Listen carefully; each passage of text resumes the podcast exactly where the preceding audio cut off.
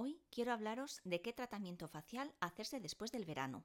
Lo tengo clarísimo y además os confieso que esta época es en el momento en el que siempre recomiendo pasar por camilla, sí o sí. El sol, la aplicación de cremas de protección solar, los diferentes hábitos de las vacaciones influyen en el estado de la piel.